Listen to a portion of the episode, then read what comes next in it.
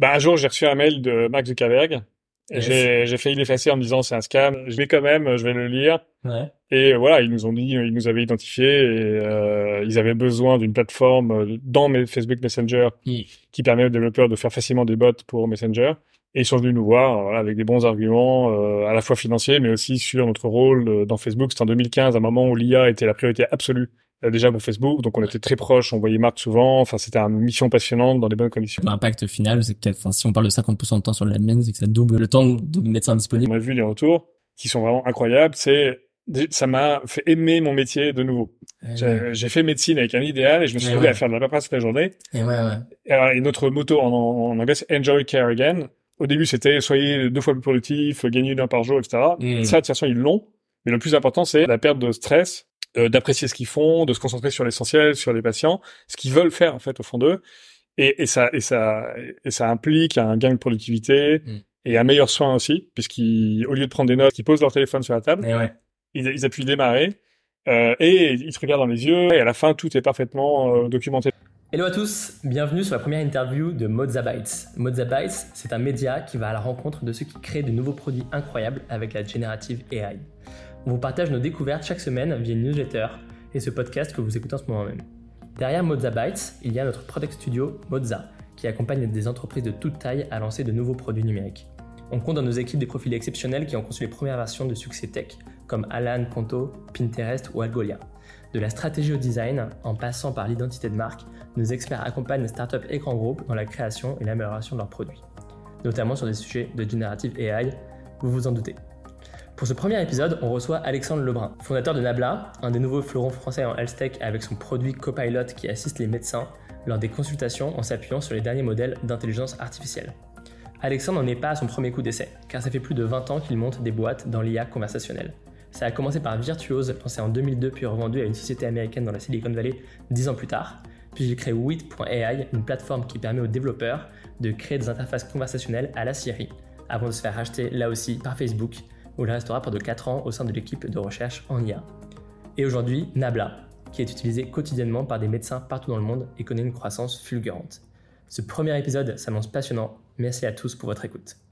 Bonjour Alexandre Lebrun, très content euh, d'être avec toi aujourd'hui. Ça fait longtemps que j'entends parler de Nabla, de beaucoup de sources différentes. Encore récemment, euh, on parlait de toi euh, via une, startup qui s'appelle Jean dans la santé pour femmes, où on me disait maintenant il y a des praticiennes chez Jean, donc des sages-femmes notamment, qui utilisent Nabla quotidiennement pour leurs consultations. Euh, ce qui est assez impressionnant euh, du coup quand un outil devient un usage quotidien et indispensable pour chaque consultation, on se dit qu'ok, il y a quelque chose qui est en train de se passer. Donc euh, voilà, très content de te recevoir pour en savoir plus sur tout ça. Pour commencer, ça m'intéresserait que tu me racontes un peu ta perspective par rapport à l'IA et surtout en fait le premier moment où tu t'es dit ok, il y a quelque chose qui est en train de se passer. Toi, ça va faire plus de 20 ans que tu travailles euh, sur euh, les modèles de langage conversationnel euh, et, euh, et est-ce que euh, est-ce que déjà il y a, il y a 20 ans t'étais aussi euh, confiant sur euh, la révolution technologique en marche ou est-ce qu'en fait plus récemment et tu t'es dit ok on est en train de passer un cap? Oui, ben, d'abord merci de l'invitation. Euh, ça me fait très plaisir de, de faire ça aujourd'hui. Donc euh, ouais, ça fait plus de 20 ans. euh, donc pour préciser, j'ai 25 ans. hein, c'était, j'avais 5 ans quand j'ai commencé l'IA. Euh, mais oui, c'était en 2002. Euh, j'ai découvert mon premier chatbot. Euh, je tombais très amoureux d'un chatbot qui s'appelait Sibel en 2002. Et euh, mais déjà à l'époque, euh, on n'avait pas le droit de dire IA parce que y avait, les investisseurs avaient perdu beaucoup d'argent dans les années 90 avec les systèmes experts. On n'a pas le droit de dire, mettre- si tu mettais IA dans ton deck, c'est le contraire d'aujourd'hui, c'était mort. Hmm. Donc on appelle plus ça IA en 2002, c'est par phase. ok Et depuis, j'ai vu plusieurs phases, plusieurs hivers et plusieurs printemps. Mais euh, voilà, à l'époque, mais déjà à l'époque, quand j'ai vu ce chatbot, qui était un chatbot pour s'amuser, je me suis dit, tiens, il y a un potentiel immense pour la relation client. C'est la première euh, chose qu'on a adressée avec ça, avec ce genre de, de techno. Voilà. Donc c'est euh, déjà à l'époque, c'était très simple, c'était des systèmes de règles, de dictionnaires, de grammaire, très très très basique par rapport à ce qu'on fait aujourd'hui, mais euh, l'application potentielle par rapport à ce qui se faisait dans les call centers ou dans les services clients était énorme. Donc c'est voilà, c'est ça a commencé tôt. Après, tu veux sans doute parler de, de LLM, de, ch- de ChatGPT et compagnie. La, la vraie nouveauté, parce qu'on a vu plusieurs retours en 2016 aussi, il y a eu une explosion de, de l'IA, des chatbots. Euh, je pourrais trouver d'autres moments. Euh, la, la vraie, pour moi, le, éclosion récente, c'est plus le, le fait que le grand public, pour la première fois, a pu utiliser ces, ces systèmes. Mes parents, quand j'avais rien compris de ce que je faisais depuis 20 ans, Ouais. un jour m'ont dit tiens j'utilise euh, mon père a dit j'utilise ChatGPT la, la vraie révolution elle n'est pas technique parce que le progrès technique il a été linéaire vraiment. Euh, il a suivi la progression des GPU le- la disponibilité de la data et, et les LLM c'est pas sorti euh, il y a il y a neuf mois euh, voilà mais il y a eu cette explosion euh, puisque finalement un peu comme l'iPhone on- c'est une comparaison qu'on voit souvent Ouais. qui est bonne voilà il y avait des téléphones mobiles avant euh, enfin des smartphones, mais ils marchaient mal, etc. Personne n'avait craqué le fait que l'adoption du grand public allait se faire. Et ben, ChatGPT, c'est une forme qui fait que c'est pour la première fois consommable par le grand public. Ouais. Et c'est c'est ça la vraie révolution. Et vous qui, vous qui étiez déjà, je crois, avant que ChatGPT sorte, en train de jouer avec euh, les modèles euh, d'OpenAI, vous aviez pressenti euh, cette vague-là arriver? Alors, on n'avait pas pré- on n'avait pas vu la- la- la- le côté grand public euh, que Ouais. tout d'un coup ça allait devenir euh, utilisé par tout le monde. Ouais. Par contre, on voyait bien le potentiel d'un point de vue technique des LLM. Ouais. Euh, donc, on, avait commencé à jouer à GPT, avec GPT-3 avant que ça sorte vraiment. Euh, Il y a des problèmes en, en traitement du langage naturel, euh, d'extraction d'informations, de normalisation, de synthèse, qui étaient très difficiles dans certains cas à résoudre avec les algos qu'on utilisait depuis 10 ans Ouais. donc qui s'appelle des NER par exemple et un MER. Euh, et, et tout d'un coup, on a vu des GPT-3, tiens, il y a une autre, euh, il y a un autre chemin qui peut mener à résoudre ces problèmes, qui semble ultra prometteur. Donc, on a vu au début de G- de GPT-3 euh, une solution potentielle des problèmes qu'on avait, mais on n'avait pas, enfin, ça serait mentir de dire, voilà, on savait Ouais. que ça allait euh, tout d'un Ouais. coup devenir une révolution mondiale. Ouais, parce que je crois qu'il y a eu un petit laps de temps entre le moment où euh, GPT-3 est sorti en API et le moment où ils ont sorti ChatGPT. Euh, même, je sais pas, j'ai entendu dire que euh, OpenAI ne comprenait pas pourquoi il n'y avait pas plus de application consumers qui se lançaient là-dessus. Vous, vous étiez déjà en train de travailler là-dessus sur le, plus dans le domaine médical, quoi. Exactement. Alors, en fait, GPT-3 est sorti en octobre 2020. Ouais, ça, ça, tout ouais. le monde l'a oublié, c'était euh, passé complètement inaperçu. Ouais, ouais. euh, en dehors de, de- de- des milieux euh, informés. Et ensuite, GPT-4 est sorti euh, de mémoire fin 2022. Et en fait, ChatGPT, c'est au-dessus de Ouais. la puissance de ChatGPT, elle est dans GPT-4. Et GPT-4, il a pas fait de révolution euh, grand public. Ouais. Mais c'est une API. Ouais, Arnaud, dès que c'est sorti GPT-4, on a tout de suite vu que c'était euh, trois crans au-dessus de GPT-3. Euh, et aujourd'hui, personne n'a rattrapé euh, GPT-4 en termes de tous les modèles qui existent. Euh, on aimerait bien, mais euh, GPT-4 reste un cran au-dessus. Donc voilà, ce qui a fait l'explosion, c'est pas GPT-4 qui est sorti euh, quelques mois avant ChatGPT, euh, c'est la forme de chat et le, et le fine-tuning euh, qui a été fait sur GPT-4 pour que ce soit optimisé pour un chat, qui a rendu consommable GPT-4. Encore une fois, c'est l'enveloppe qui a compté, c'est la forme, c'est pas le, le Ouais, fond. Donc quoi, l'UX, euh, l'UX peut, peut être Ouais, important. pour rapporter l'eau à ton moulin. Exactement. Toi, euh, ta carrière a été construite autour de ces sujets. Tu as monté plusieurs boîtes sur euh, la conversation avec euh, des intelligences artificielles, enfin on peut les appeler euh, de plein de manières différentes. Est-ce qu'on peut prendre un petit moment juste pour revenir euh, sur ces différentes étapes qui t'ont amené jusqu'à Nabla, euh, ponctuées du coup de différentes entreprises, de rachats successifs également? Comment tout ça a commencé du coup? Donc, je n'ai parlé au début. Première Ouais. étape, euh, le chatbot. On s'est dit, on était à Suresnes, à la pépinière entreprise de Suresnes, Yes. quelques, quelques ingés. On s'est dit, tiens, on va faire un chatbot et vendre pour les boîtes de services qui font du service client. Donc, SNCF, euh, La Redoute était notre premier client à l'époque, euh, SFR, etc. Ce qui était très en avance, parce que déjà, les gens ne savaient pas ce qu'était le live chat. Mm. Et on leur disait, c'est comme du live chat, mais automatique. Ils nous disaient, mais c'est quoi le live chat? Mm. Donc, on était un peu en avance, mais on, a- à force de, de- d'insister, on a trouvé notre marché. C'était déjà un live chat où, où les gens pouvaient taper du texte euh, de manière libre? Un chatbot, ouais, un chatbot. Ah, c'était vraiment un chatbot, chat- euh, ok, ok. Un vrai chatbot. Et même, on, on avait dû ralentir les réponses. Très, super intéressant en termes de UX. Ouais. Parce que euh, si tu te dis, est-ce que vous avez bien pris en compte ma réservation et que tu réponds instantanément, parce que c'est instantané en fait, ouais. euh, l'utilisateur ne te croit pas. Il dit, il a pas vérifié. Bah, si tu vas à un comptoir Air France et tu dis, est-ce que mon avion est bien à l'heure et qu'elle te répond oui, Ouais, bien sûr. euh, trop vite, tu dis, elle a pas vérifié. Euh, et donc un, un truc du X qu'on a appris, c'est de, il faut ralentir la réponse et on mettait le petit composeur, les trois petits points Yes. euh, euh, composing, voilà, parce que euh, sinon les gens croient pas. Donc, Ah euh, complètement fake. mais c'était voilà, donc c'était c'était vraiment le chatbot tel, tel qu'aujourd'hui et euh, merci au passage aux entreprises complètement visionnaires à commencer par SNCF euh, qui allait- enfin voyagesncf.com à l'époque qui était le plus gros site de e-commerce français en 2005 euh, qui nous avait euh, donné une chance de de travailler pour eux et ça marchait bien et derrière tout le monde a suivi. Donc cette boîte virtuose, euh, on a commencé à sur elle, on a levé Ouais. des fonds, on est parti en Californie au bout d'un moment Yes. euh, pour lever des fonds avec des, des- on a levé des fonds avec des Américains Ouais. et on l'a revendu dix ans après la fondation à Nuance, qui est une grosse boîte américaine Yes. euh, qu'on connaît bien aujourd'hui, qui est un de nos concurrents chez Nabla, donc la boucle est bouclée euh, Ah, aujourd'hui. Bah, ça c'est la première étape. Deuxième étape après Nuance, euh, j'ai créé une boîte qui s'appelle Wit.ai qui est dans le même secteur mais sous Mm. forme d'API. Euh, donc c'est une API qui permet aux développeurs très facilement de fabriquer des chatbots ou des systèmes qui comprennent le, le langage naturel. Donc c'est une API dans laquelle t'envoies un morceau de un enregistrement audio une phrase, par exemple, allume la lumière dans trois heures dans la salle de bain, Yes. et qui va te renvoie la commande, mais structurée, qui est commande, euh, lumière, euh, où, Yes. dans quelle pièce et à quelle heure, etc. Euh, donc c'est une, une brique euh, qui permet, euh, on a, nous on voyait donc quand on a créé ça en 2013, Mhm. l'explosion des applications de bots, de commandes vocales, de, d'a- qui suivaient Siri. Hein, c'est Siri Ouais. qui a en C'est 2011 ça qui a lancé ça. qui a lancé ça et euh, deux ans plus tard, tout le monde voulait avoir son interface à la Siri dans son produit. Donc en voyant ça, on a démarré 8.i pour que les développeurs qui savent rien au NLP, Ouais. au machine learning puissent Ouais. le faire. Euh, voilà, ça, ça a été euh, racheté par Facebook Ouais. au bout de quelques années. Euh, et du coup, est-ce que tu peux nous dire comment ça s'est passé ce- cette petite étape de, de rachat euh, par Facebook? Bah, un jour, j'ai reçu un mail de Mark Zuckerberg.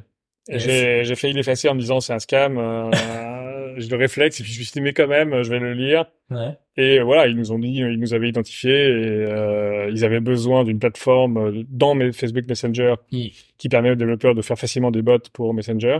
Et ils sont venus nous voir euh, voilà, avec des bons arguments, euh, à la fois financiers, mais aussi sur notre rôle euh, dans Facebook. C'était en 2015, un moment où l'IA était la priorité absolue euh, déjà pour Facebook. Donc on était très proches, on voyait Marc souvent. Enfin, c'était une mission passionnante dans des bonnes conditions. Donc on a dit oui. On n'a jamais arrêté. Euh, et euh, voilà, ça a ouvert une phase où je- au début je comptais rester un an Ouais. à politesse. Puis finalement c'est tellement intéressant Ouais. d'avoir euh, les meilleurs chercheurs, euh, des moyens quasi illimités pour faire des choses qu'on rêvait de faire depuis très longtemps, qu'on est resté euh, quatre ans, Ouais, euh, 4 ans. quatre ans chez Facebook. ouais. 4 ans chez Facebook, du coup, dans le, le labo de recherche IA, c'est ça, hein, chez Faire. Euh... Bah, au début, j'ai continué à faire grandir 8.ai euh, dans Facebook. Facebook est très smart pour les acquisitions. Il te laisse respirer. euh, on avait notre logo, notre équipe. On était dans Facebook, mais on, donc c'est pour ça qu'il y a alors une autre échelle, mais que des WhatsApp, des Instagram sont restés très longtemps Ouais. protégés de la grosse boîte qui va écraser tout. Ouais. euh, et même nous, à notre échelle, on avait bénéficié de ça. Euh, et au bout de deux ans, j'ai changé d'équipe pour rejoindre le, le FAIR, donc le Facebook AI Research, le lab de recherche académique en IA, avec Yann Lequin, qui est devenu mon patron. Euh, et euh, j'ai contribué, je suis rentré en France à ce moment-là, après 8-9 ans aux US, pour euh, contribuer, pour assister au développement du labo euh, à Paris. Ok. Et donc toi, tu travailles vraiment sur sur la, la partie recherche scientifique? Alors moi, moi, je suis pas chercheur, je suis ingénieur, je suis pas Ouais. chercheur, donc mon, mon rôle, moi, j'avais l'équipe d'ingénieurs Ok. qui est au service des chercheurs. On les supporte. La recherche, en fait, en, en IA, c'est une recherche ultra empirique. Il y a, il y a un peu de théorie, évidemment, etc. Mais derrière, en fait, t'essayes plein de trucs. Parfois, ça marche. euh, tu sauras jamais pourquoi. D'ailleurs, les LLM, il y y a encore des aspects qu'on on trop. sait pas trop pourquoi ça marche, mais ça marche. Ouais. Euh, et donc c'est très très empirique, donc ça veut dire faire des expériences avec des, des, des quantités de data, de GPU. Tu fais une erreur de code et tu vas perdre 10 millions, 5 millions de dollars parce que tu as entraîné un truc pour rien pendant deux semaines, surtout sur des milliers de GPU. Donc c'est vraiment de la pra- très pratique. Ok. Et donc euh, on essayait d'avoir un rapport de 1 pour 1, donc un ingé pour un chercheur, sachant, que les chercheurs savent euh, coder euh, eux-mêmes, etc., etc. Ouais. Mais pour qu'ils soient encore plus efficaces, d'avoir cette euh, ces ingés à leur service qui travaillent soit sur l'infrastructure utilisée par les chercheurs, soit directement sur les, les, les- le code qu'ils écrivent pour leur recherche. Euh, voilà, donc c'était euh, moi ma partie, c'était plus l'ingénierie au service euh, de la recherche. Ok, ça marche. Et alors Nabla, les, les- quand vous décidez de, de quitter Facebook, parce que j'ai l'impression que c'est un peu la même équipe aussi qui se suit depuis un certain temps, vous aviez déjà Nabla en tête. Comment ça s'est passé les, les premiers premiers mois euh Euh, oui, alors d'abord oui, effectivement, tout, tout le long j'ai récupéré les gens au fur et à mesure. Donc par Ouais. exemple Laurent Lowski avec qui on travaille depuis 22 ans. Alors on Ah ouais. toujours, on a passé plus de temps ensemble qu'avec nos conjoints euh, respectifs. euh, donc c'est notre troisième boîte, quatrième si on inclut Facebook, enfin cinquième si on a Incroyable. le temps à nuance. Ouais, Et puis ouais. voilà, on a, on a euh, c'est c'est intéressant d'avoir petit à petit une équipe qui se, qui on se connaît très bien, Ouais. on est très efficace. voilà. Euh, oui, donc on a on a on a quitté Facebook un jour en se disant euh, applique enfin la démangeaison entrepreneuriale est là et euh, essayons euh, d'appliquer euh, cette recherche qui est publique, hein, qui est open source. C'est incroyable ce qu'on peut faire aujourd'hui du machine learning, mais finalement l'application dans le monde réel mm. en 2018 euh, était encore aujourd'hui assez assez modeste.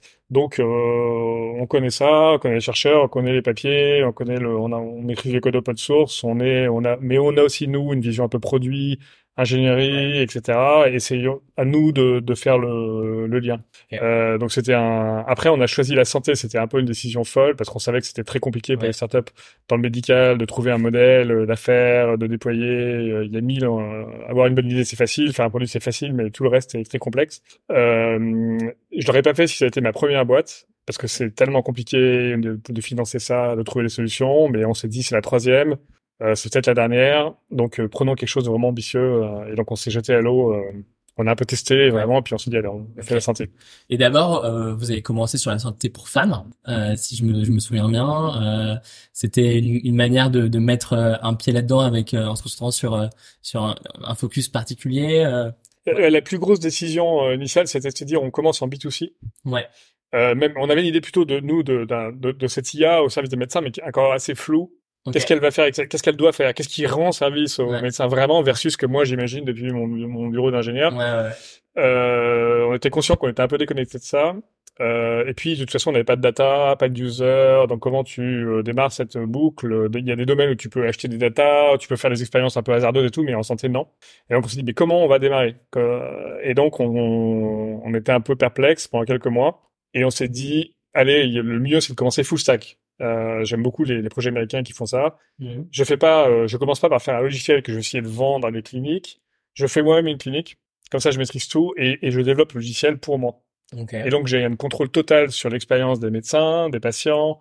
Euh, euh, je suis assis à côté des médecins. on parle tous les jours. Je vois ce qu'ils font. D'autant plus important dans un domaine médical où je ne peux pas voir les datas. Alors que si tu fais ça pour un chatbot SaaS client, tu peux lire les conversations, ouais. là, interdit. Donc si j'ai pas un contact très proche avec les médecins qui me racontent au fur et à mesure leur expérience sans pour autant me dévoiler les data des patients, c'est c'est capital. Ouais. C'est impossible à faire si t'es pas euh, si c'est pas ta propre euh, clinique. Enfin, je dis clinique au sens anglais. Euh, donc on a décidé de commencer B2C euh, sans savoir si on allait continuer. En, gros, on s'est dit si jamais ça marche super bien en B2C, on restera B2C. Euh, et sinon, le chemin raisonnable, c'est plus au bout d'un moment, quand on a un produit, euh, quand on s'est développé pour nous, mm. une IA qui commence mm. à bien marcher, on mm. va la vendre aux autres cliniques. Et c'est la, la, voie qu'on a finalement euh, pris. Ok. Du coup, aujourd'hui, pour euh, pour ceux qui n'ont pas encore testé Nabla, c'est quoi les, les, fonctionnalités principales que vous proposez du coup à vos clients?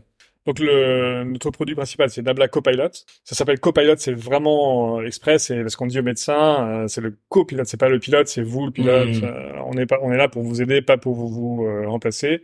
Et donc ce qui un, un facteur clé de l'effondrement d'un système de santé dans le monde entier, c'est que les médecins passent dans tous les pays à peu près 50% de leur temps à faire de l'admin, à faire des tâches débiles enfin débile, nécessaire, donc de documenter, de faire des lettres d'adressage, de, de, déclarer la sécu, de gérer les relations avec les assureurs aux US, euh, etc., etc. C'est, c'est, un peu moins vrai en France par rapport, par exemple, aux États-Unis, où à cause de la des assureurs qui veulent pas les rembourser, ils sont obligés de documenter parfaitement toutes les consultations, et aussi à cause de la, crainte des procès, ils, ont ce besoin de documentation, sinon ils vont avoir des procès à 10 millions de dollars en disant vous avez oublié de dire ça aux patients, alors qu'en mmh. fait ils l'ont dit. Mmh. Euh, donc, donc on, on, a ce. Le but de Copilot, c'est pas de faire du diagnostic, pas de faire la thérapeutique, de prendre des décisions médicales. Le but, c'est de débarrasser les médecins, les infirmiers, les personnels soignants des tâches qu'ils veulent pas faire. Et déjà, si on fait ça, c'est un impact énorme, même si on touchait jamais au médical. Ouais. Euh, donc, le copilote, euh, c'est un outil qui euh, écoute euh, les consultations, mhm. que ce soit des consultations au cabinet en personne ou euh, des vidéoconsultations sur Doctolib par exemple, euh, et qui à partir de cet audio euh, va à la fin de la consultation générer le compte rendu médical, mettre à jour le dossier du patient, écrire la lettre d'adressage au spécialiste, etc., etc. Donc tout ce workflow qui suit les consultations et qui est celui qui qui rend les médecins stressés et débordés. On supprime pas complètement le temps, mais, mais l'impact au-delà encore de, la nous au début on, on parlait de productivité mais nous ont dit tout de suite on a vu les retours qui sont vraiment incroyables c'est ça m'a fait aimer mon métier de nouveau. Eh j'ai fait médecine avec un idéal et je me suis trouvé eh à faire de la paperasse toute la journée. Et, eh. Et, notre motto en, en, anglais, c'est Enjoy Care Again. Au début, c'était soyez deux fois plus productif, gagnez une heure par jour, etc. Mm. Ça, de toute façon, ils l'ont. Mais le plus important, c'est la perte de stress euh, d'apprécier ce qu'ils font, de se concentrer sur l'essentiel, sur les patients, ce qu'ils veulent faire en fait au fond d'eux, et, et ça et ça et ça implique un gain de productivité. Mm. Et un meilleur soin aussi, puisqu'au lieu de prendre des notes quand il, euh, tu vas te parler de ta expérience sur ton patient, je suis sûr, le médecin qui te regarde pas, il est sur son écran. Ouais, ouais. Là, en fait, c'est fini parce qu'ils posent leur téléphone sur la table, Et ouais. ils, ils appuient démarrer, euh, et ils te regardent dans les yeux, euh, il y a une discussion libre, etc., etc. Et à la fin, tout est parfaitement euh, documenté. Donc, ça change vraiment l'expérience aussi des, Des patients. des patients. Et on fait aussi, on génère aussi des instructions pour les patients. Donc, quand ils donnent des conseils, fais ci, ça, ça, ça, ça. Si jamais la plaie évolue comme ça, reviens voir.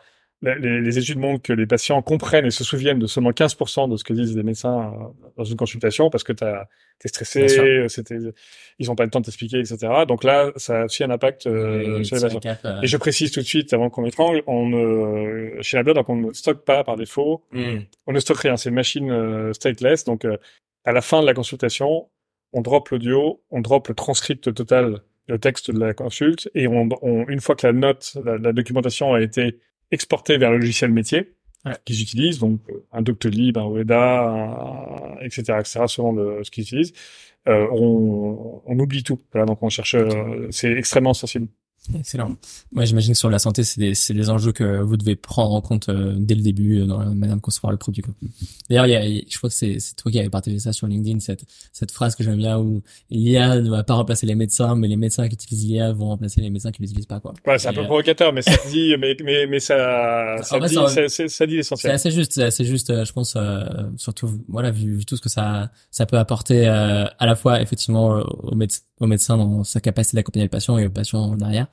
Euh, comment est-ce que euh, vous avez, vous avez réussi à concevoir du coup un tel produit? Est-ce que tu peux nous en dire un peu plus? S'il y a des, des, des product managers, euh, des entrepreneurs qui nous écoutent, quelles ont été les différentes étapes pour arriver à quelque chose de, de fonctionnel euh, comme ça? Parce que du coup, j'ai vu les démos tout à l'heure, m'a montré euh, effectivement, j'ai l'impression qu'il y a quasiment 100% de, de réussite, même quand on, cite un médicament inconnu, bah, en fait, ça, ça le reconnaît. Quelles ont été les étapes pour arriver à ce niveau de performance? Bah, c'est beaucoup de- d'empirique. de- donc, on a commencé en B2C justement pour pouvoir euh, avoir des choses très très imparfaites au début qui faisaient n'importe quoi, mais euh, c'est nos médecins, c'est Ouais. nous. Parce qu'un médecin a un, un degré de d'acceptation de, de- un seuil de tolérance d'un truc qui est pas parfait très bas. Euh. Et donc, si si le si l'outil se plante une fois, deux fois, on, Ah ouais. ils, ils arrêtent complètement parce qu'ils sont tellement fatigués, etc. Et je les comprends. Et donc on savait, on ça, on, ça on- déjà on l'a appris en, en interne parce qu'on était nous-mêmes euh, clinique. Euh, on a vu ça. Au début, nous on faisait des trucs de suggestion intelligents, on était super contents de nous. Et puis on voyait bien que les, s'il y a- s'il y a deux suggestions ridicules qui arrivent, ils arrêtaient de Mhm. l'utiliser, ils lisaient Mhm. même plus les suggestions après. Et ils, ils ont une très très forte capacité à ignorer des zones de l'écran. Euh, ils ont des outils qui leur donnent des alertes en permanence quand ils font des prescriptions. Attention, c'est le médicament, c'est en conflit. Et, et comme à chaque fois il y a une alerte, ils ont appris à ne même plus voir leur rétine, tu vois, à ignorer cette zone. Et euh, ça, ça par exemple, on l'a appris Ah ouais. Parce qu'on était assis avec l'empirique, le terrain. Enfin, je dis des choses évidentes, mais c'est Mhm. euh, c'est- c'est tout part de d'abord par de là, tu vois. C'est quoi le et ensuite euh, on a besoin de pas mal de data, ce qui est un gros problème. Euh, Donc on a euh, fait des partenariats avec des médecins et rémunéré des médecins Ok. et demander le consentement euh, complètement explicite de, de certains de leurs patients. Donc eux demandaient, faisaient signer leurs patients Ok. pour pouvoir, euh, euh, pour le coup, enregistrer et garder les consultations. Donc ça, c'est un dataset qui est extrêmement long et compliqué euh, Obtenir, ouais. et à obtenir. Tu le fais de manière complètement clean et légale. Euh, donc on a fait cet effort. Ok. Euh, donc des consultations français, en anglais. Mhm. Euh, et ensuite, quand on a commencé à avoir une V0 du produit, Ouais. on a pareil des médecins partenaires qui ont commencé à l'utiliser. Ah, pareil, ça, faisait, euh, c'était pas encore euh, du tout au bon niveau. Ouais.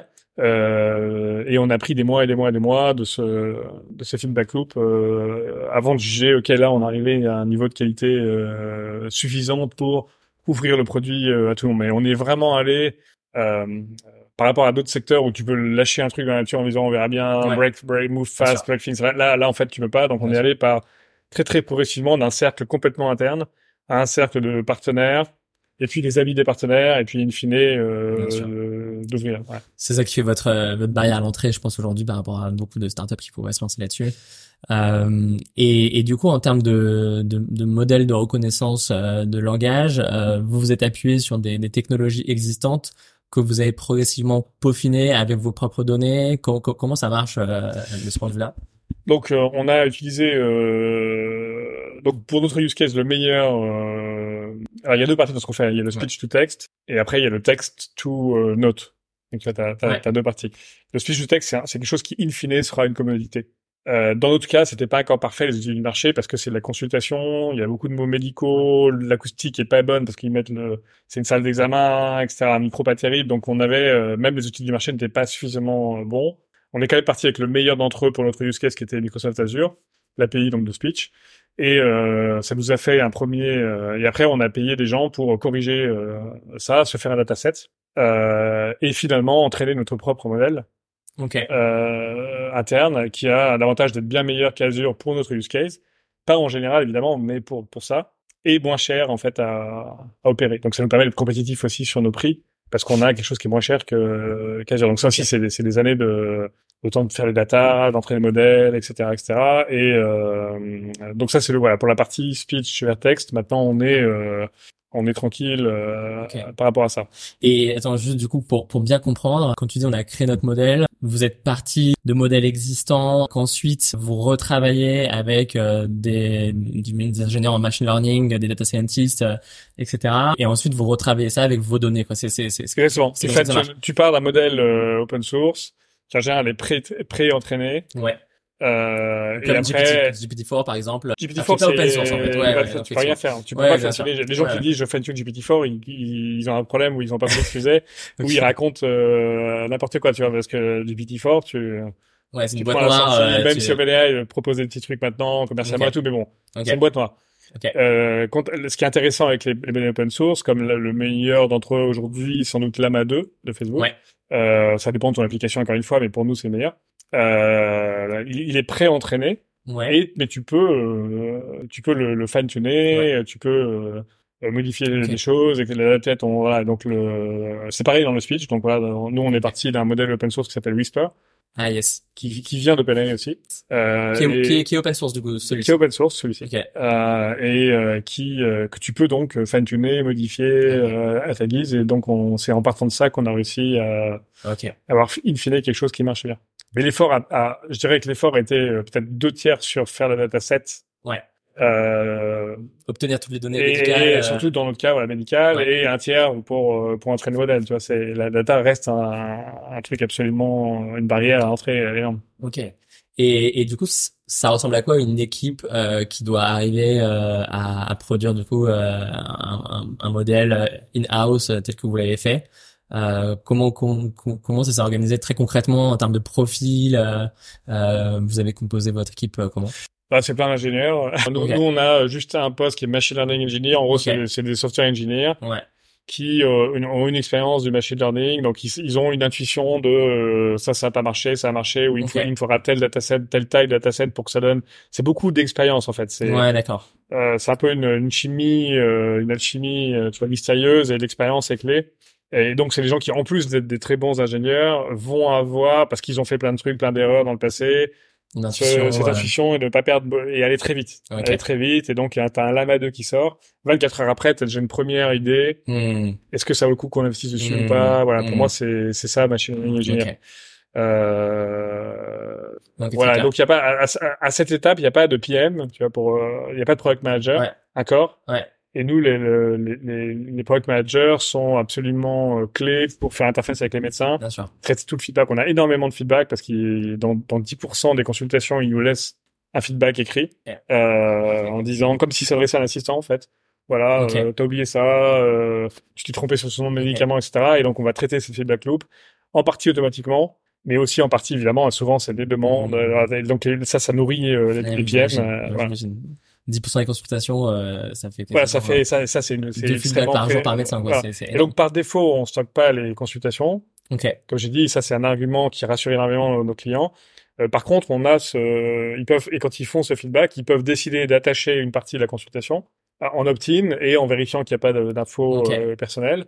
Et c'est ça qui va vraiment Yes. nourrir notre euh, euh, notre entraînement. C'est quoi aujourd'hui euh, les challenges auxquels vous faites face d'un point de vue produit, adoption, rétention euh, sur sur sur Copilot? Euh, c'est intéressant. Je, je pense que c'est un peu là, on est encore dans la phase où tout est rose, mais les challenges vont bientôt arriver. Ouais. Donc l'adoption augmente très vite. Euh, on est surtout aux États-Unis qui est notre premier Ouais. marché. Euh, Il y a un challenge commercialement, c'est de, de discuter, de vendre aux très grands groupes de santé américains. Mmh. Euh, puisqu'on n'est pas euh, malgré nos efforts pour se faire passer pour américain, euh, on a encore un petit accent parfois. on n'est pas, on est dans un fuseau horaire différent, etc. Donc nous, pour nous, le- là, on atteint les limites de ce qu'on peut faire en étant euh, les 35 ingénieurs dans le marais. Oui. Euh, et donc on, voilà, le- donc ce challenge pour nous, ça va être maintenant de démarrer la l'équipe US très orientée commerciale opération Yes. euh, de Nabla. Ok. Euh, pour adresser ça aujourd'hui, on a des concurrents aux US qui sont franchement bien moins bons que nous en produits mais qui font des ventes euh, superbes parce que euh, ils sont là, ils savent faire. Voilà. Donc comme d'habitude, comme toujours les Français. Euh, donc nous le challenge c'est de sortir notre euh, notre zone de confort euh, tech produit très française. Yes. Alors j'ai déjà fait ça dans mes boîtes précédentes, j'ai déjà fait toutes les, beaucoup des pas toutes euh, et beaucoup des erreurs euh, qu'on pouvait faire. Donc on espère que ça va nous permettre d'aller plus vite, mais ça reste toujours un, un gros challenge. Ok. Et, euh, et du coup, Nabla, si on doit imaginer euh, votre produit, vos services euh, dans, dans 5, 10 ans, euh, où est-ce que vous voulez euh, amener, amener ça?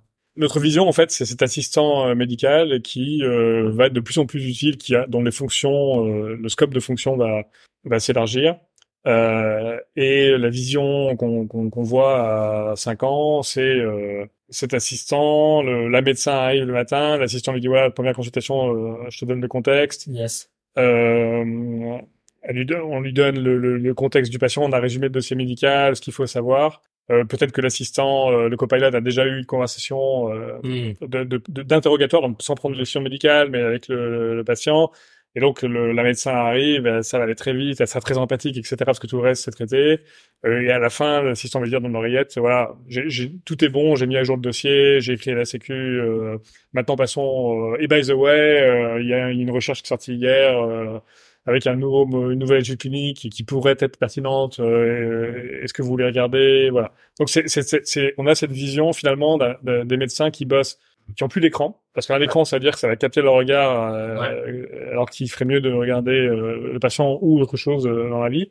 Euh, mais de, de, de cet exercice de la médecine euh, qui est à la fois très agréable pour les médecins, pour les patients, et très productif, très efficace. euh, Donc concentrer, euh, concentrer l'expertise du médecin, notamment sur la dimension humaine de son travail.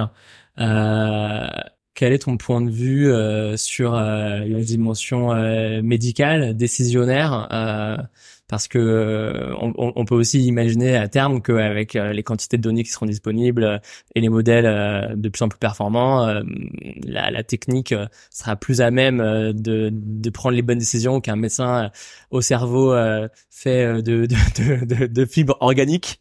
C'est quoi ton point de vue là-dessus?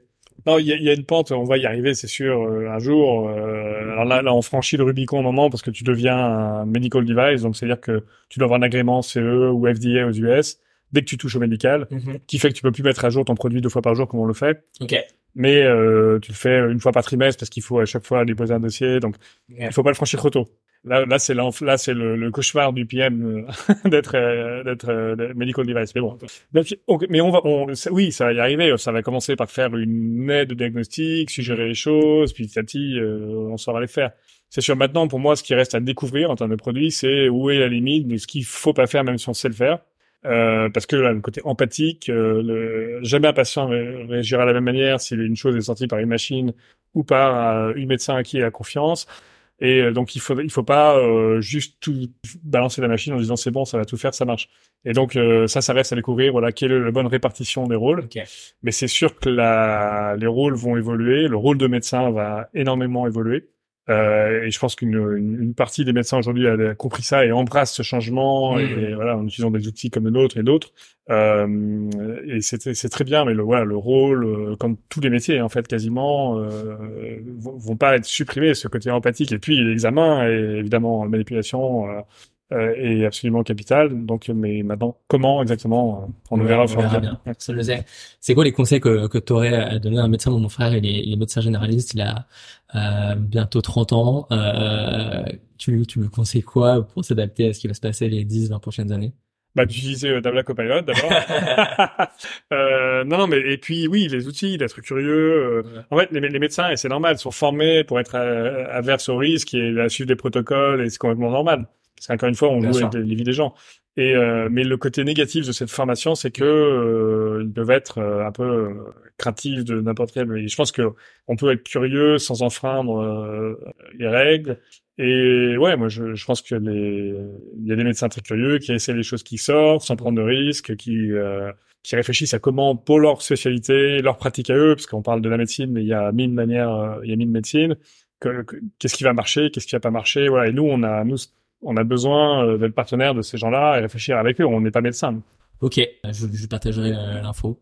Euh, et du coup, j'aurais une dernière question à, te poser pour euh, pour les entrepreneurs qui euh, qui nous écoutent, qui se rendent compte du potentiel des modèles qui sont actuellement développés et des choses plus accessibles. Pour toi, c'est quoi les, les les grandes étapes par lesquelles il faut passer pour arriver à développer peut-être un copilot sur une autre verticale? Qu'est-ce que tu aurais à leur partager? Bah, ce, qui- est euh, un des côtés les plus impactants, je trouve, moi, de ChatGPT, GPT-4, c'est que ça permet de faire un prototype, un MVP extrêmement vite. Ensuite, ensuite, il y a, y a un gros gap entre ça et quelque chose qui est industriel parce que les hallucinations, les, les erreurs, même si ça marche à 80%, des, des fois, c'est pas loin d'être suffisant dans la plupart des applications, sauf si tu fais du SEO ou du marketing à la rigueur, mais la plupart des applications, c'est pas. Mais ça permet quand même de faire euh, un MVP de ce qu'on, du produit qu'on a en tête, euh, en quelques jours, Ouais. Sans data, en zéro shot, en donnant euh, juste avec un peu de, de, de prompt bien senti. Et ça, c'est pour moi, la, pour un product manager ou une product manager, la, vraie- la révolution vraiment, c'est c'est ça. Il y a un truc où il y a trois ans, on aurait dû commencer par faire un dataset euh, Mm. et avoir une équipe de 10 ingés euh, qui qui fait un modèle. Bah là, euh, finalement, euh, tu fais un bon prompt et tu vas avoir quelque chose qui ressemble au produit que tu veux. Et donc ça, ça c'est euh, voilà, mon, mon conseil, c'est aller vite vers un MVP, mettez-le entre les mains de l'utilisateur cible, voyez ce que ça donne. Euh, voilà, c'est c'est une première étape qui est euh, assez sympathique et rapide à faire. Yes, yes. Et après, tout l'enjeu, du coup, euh, c'est le fine-tuning, euh, notamment euh, avec euh, l'obtention des bonnes données qui permettront, du coup, d'entraîner le modèle euh, dans la direction souhaitée pour, pour la cible. Fine tuning, enfin, beaucoup de produits reposent sur ChatGPT aujourd'hui ou GPT-4 et il n'y a pas de fine tuning, donc euh, soit tu soit tu pries pour que ton prompt marche bien, Ok. Euh, ce qui a ses limites, soit tu as un système en parallèle qui va essayer de, de trier les sorties. C'est pas vraiment du fine tuning parce que c'est une boîte noire, mais c'est des systèmes un peu qui essayent de, de contrôler euh, le côté non déterministe euh, inhérent au, au LLM. Euh, c'est pour ça qu'en fait, c'est très facile de faire un MVP. Avant, finalement, euh, 80% de ton effort était pour faire un MVP et 20% pour le finir, en, en ayant un vrai produit. Et quelque part, ça c'est un peu inversé. Tu peux, avec 20% d'effort, euh, faire un MVP, mais par contre, euh, les 20 derniers pourcents, ils peuvent être extrêmement difficiles, et là, tu pourras plus échapper à faire du machine learning hardcore. Yes. C'est un peu la situation aujourd'hui. Ok. Est-ce que tu as une ressource à recommander pour euh, des personnes qui sont en train de s'intéresser à la Gen AI et qui veulent lancer euh, des projets euh, avec euh, cette nouvelle technologie? Moi, je lis Hacker News euh, tous les matins, donc new, news.ycombinator.com. Euh, c'est pas que Generative AI, mais ça doit faire un tiers des posts. et C'est tous les trucs nouveaux, les expériences, les avis qui sont pas du bullshit de gens qui comprennent rien. Euh, donc il y, a- il y a un rapport signal-bruit euh, énorme parce que c'est c'est voté par la communauté qui sait de quoi elle parle.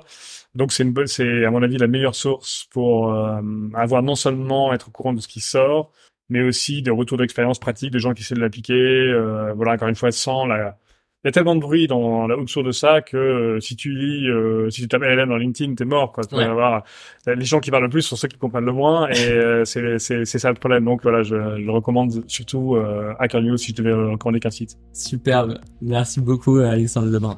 Merci. Voilà, c'était la première interview de Mozabyte. J'espère que ça vous a plu. Merci à tous pour votre écoute. Si vous avez des retours ou des idées d'amélioration, évidemment, euh, dites-moi, on est hyper preneurs. Nous, on vous retrouve bientôt pour un nouvel épisode. D'ici là, euh, vous pouvez vous abonner à notre newsletter pour recevoir l'actualité brûlante sur la générative AI, qui est commentée chaque semaine par des entrepreneurs à la pointe sur ce sujet. Et si vous voulez parler IA, euh, lancer de nouveaux produits, améliorer des produits existants, bien sûr, écrivez-nous chez Moza. On sera ravis d'échanger avec vous. Merci encore et à la prochaine.